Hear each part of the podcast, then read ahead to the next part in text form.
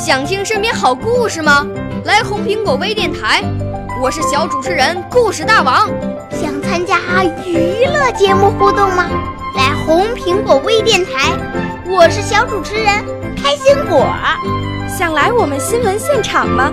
来红苹果微电台，我为你做直播报道。想有个机会脱口秀吗？来红苹果微电台，我带你在精彩栏目中互动开讲。我们的语言魅力在这里提升，我们的儿时梦想从这里起航。大家一起喜羊羊。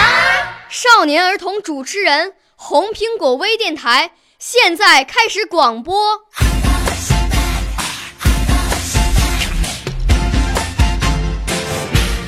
听众朋友们，大家好！又到了这次故事大王的播出时间了，我是主持人司一纯。下面我就给大家讲一个故事，故事的题目是《杨雷锋》。我想你们一定都知道“他乡遇故知”是什么意思，不过。你们知不知道他乡丢钱包是什么感受？下面我就给你们讲一下他乡丢钱包的感受。就在去年寒假，我和妈妈在德国就真的丢了一次钱包。那是在法兰克福的吃喝巷，这个吃喝巷啊，也不是小巷，它是商业街，有点像北京的王府井，又有点像上海的南京路。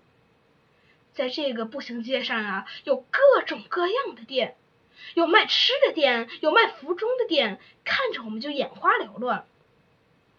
我们到了一家卖香肠的小店，店员一见我们来，就热情的向我们招手，还让我们免费品尝了香肠。浓郁的肉香配着淡淡的腥香，真好吃。那里面卖各种各样的香肠，有圆的，有方的，还有带着皮冻的，让人看着就想吃。我和妈妈买了特别多的香肠，付完钱以后就走了。我们又看到了一家哈根达斯，心想：中国的哈根达斯那么贵，那外国的哈根达斯贵不贵呢？我们到那里面一看，一点儿也不贵。一边吃着冰淇淋，一边喝着苏打水，还能蹭着免费的 WiFi，可真舒服。结果到了付钱的时候，才发现。哎，钱包到哪儿了？我和妈妈赶快用银行卡把钱付了，以后就苦思冥想，心想这钱包到底是丢哪儿了？最后我们想，有可能是落在那个卖香肠的小店了。抱着试一试的态度，我和妈妈就到了那家小店。